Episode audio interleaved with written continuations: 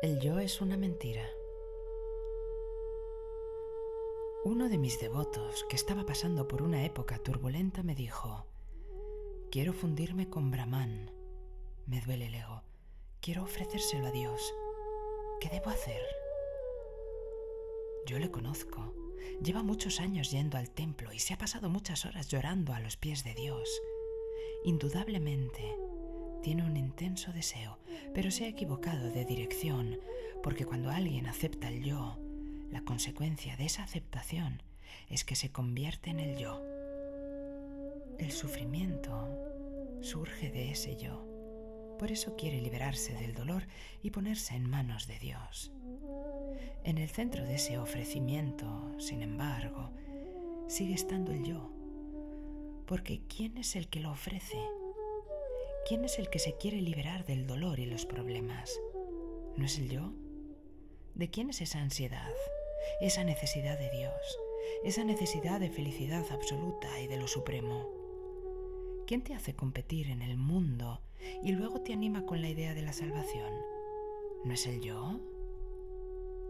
Mi pregunta es, ¿es posible que el yo renuncie a sí mismo? Yo quiero ofrecerme a mí mismo. ¿No está implicado el yo en esto? ¿Acaso no es mío este ofrecimiento? ¿Lo que es mío no es lo que da origen al yo? Mi riqueza, mis posesiones, mi mujer e hijos no crean este yo. También lo crean mis sañas, mi renuncia, mi ofrecimiento, mi caridad, mi religión, mi alma y mi salvación. Siempre que siga existiendo una parte de mío, el yo seguirá intacto. Cualquier acción del yo, tanto si es ser indulgente con uno mismo como renunciar, solo sirve para fortalecer el yo. Incluso cuando haces grandes esfuerzos o intentas renunciar, lo único que estás haciendo es fortalecerlo. ¿Hay alguna manera de liberarse de este ego? ¿Hay algún método que nos permita renunciar a él? No. No hay ningún método ni ninguna manera de entregarse, de renunciar, de ofrecer el ego, porque todo lo que hagas acabará por reforzar ese ego. Nadie ha conseguido trascender el ego de esta manera, porque la determinación en sí es una sutil forma de ego. Esa determinación es una forma de ego que aún no ha madurado. Se transformará en ego cuando madure. El ego es una forma consolidada de la determinación. ¿Cómo puedes librarte del ego sin la ayuda de la determinación? ¿En qué consisten todos nuestros intentos y ofrecimientos? ¿Acaso no son una extensión de la determinación? Intentar liberarte del ego con el ego es tan insensato como intentar levantarte tirando de los cordones de tus zapatos. En realidad, no puedes renunciar al ego, porque mientras siga ahí, no podrá haber otra cosa al mismo tiempo. Y si no existe, significa que no está, y no tiene sentido liberarse de algo que no está. Por eso digo que es importante conocer el ego, pero no a través de la entrega, sino del conocimiento. No a través de la meditación, sino del conocimiento. No a través de la renuncia, sino del conocimiento. Y la maravilla de las maravillas es que aunque se alimenta del esfuerzo y la entrega, es imposible encontrarlo a través del conocimiento.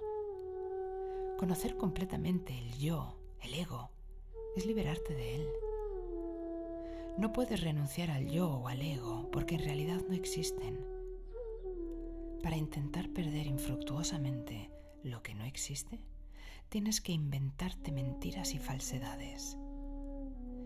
El ego es una mentira y para renunciar a él tienes que inventarte otra mentira, la de entregarte entonces la imaginación tiene que crear una nueva mentira que soporte esa mentira. Dios. Sin embargo, no puedes salvarte de esas mentiras. Al contrario, surgen otras, aún más grandes. Un santón se encontró a un niño huérfano en la carretera y lo cuidó hasta que creció y se hizo adulto. Detrás de su choza había un cementerio y el niño, que era muy travieso, solía ir allí durante el día o por la noche. Para asegurarse de que no fuera, el santón le dijo, no vayas al cementerio por la noche porque hay fantasmas que se comen a las personas.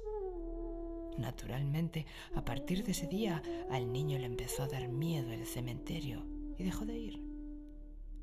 Luego le mandaron a Gurukul o Universidad del Bosque y también ahí le daba miedo quedarse solo, así como la oscuridad. Al cabo de unos años volvió a su casa. Se había convertido en un joven, pero el miedo no le había abandonado. Una noche, el santón le pidió que cruzara el cementerio para ir a hacer un recado al pueblo. El joven se puso a temblar solo de pensar que tenía que atravesar el cementerio de noche y preguntó, ¿Cómo lo voy a cruzar por la noche? Está embrujado y hay fantasmas que se comen a la gente. El santón se rió, le ató un amuleto al brazo y le dijo, Ahora sí puedes ir. Los fantasmas ya no te harán nada. Este amuleto es para que Dios te proteja y te acompañe, y los fantasmas no se atreverán a aparecer porque estarás con Dios. Si Él está a tu lado, no tendrás miedo a los fantasmas. De modo que el joven se fue, y al no ver ningún fantasma, tuvo que reconocer que Dios era omnipotente. Entonces desaparecieron los fantasmas, pero apareció Dios. Y ese Dios que había intervenido solo podía convertirse en un fantasma aún más grande. El joven se había librado de los fantasmas con la ayuda de Dios, pero ahora no se podía separar ni un instante de su amuleto. Como era de esperar, ahora temía al Dios que era capaz de aterrorizar incluso a los fantasmas. Temía que Dios le abandonara si cometía una falta, un error o un delito. Entonces los fantasmas se vengarían de él. Por eso empezó a rezar y a alabar a Dios. No solo empezó a alabarlo, sino que al mismo tiempo empezó a temer a los representantes y agentes de Dios en la tierra. Al darse cuenta de esto, el santón se enfadó. Su remedio había causado un mal mayor. Esos pobres fantasmas no eran tan malos como este Dios. Ellos se limitaban a asustar a las personas por la noche en el cementerio, pero este Dios perseguía al joven incluso en pleno día. Una noche de luna nueva el santón le quitó el amuleto y lo tiró al horno. El joven empezó a temblar y se quedó pálido. Estaba a punto de desmayarse, pero el santón lo sujetó y le contó que se había inventado toda esa historia de los fantasmas y más tarde la de Dios para que le ayudaran. Cuando el joven estaba medio convencido, el hombre se lo llevó al cementerio. Buscaron en todas las esquinas y recovecos. El joven se quedó sorprendido al no encontrar fantasmas en ningún sitio. Y así es como desaparecieron los fantasmas y Dios. El joven se sintió aliviado y se liberó del miedo. Es cierto, la búsqueda exhaustiva de todos los fantasmas y sus moradas te conducen a librarte de ellos. El ego es la causa del dolor, de la tortura. Es el origen de la ansiedad y de los sentimientos de inseguridad, así como del miedo a la muerte huir de todo eso, se inventaron la idea de entregarse a Dios. Este y la devoción surgieron a raíz de este miedo, pero el ego realmente no existe. Sin embargo, mientras no lo busquemos y lo comprobemos, seguirá vivo. Solo existe por culpa de nuestra ignorancia. ¿Cómo podemos entregar el ego si realmente no existe? Si los fantasmas no existen, ¿De qué hay que huir? Necesitamos a Dios porque los fantasmas existen. Como existe el ego, tenemos que entregarnos a Dios. En vez de protegerte de los fantasmas del ego con un amuleto, descúbrelos. Sumérgete en tu interior y busca el escondite del ego. En cuanto te pongas a buscarlo, te darás cuenta de que no existe En el cementerio no hay fantasmas. El ser que hay en tu interior no tiene ego. Entonces lo único que queda es la divinidad. Lo que experimentas es la verdadera entrega y Brahman es lo que existe.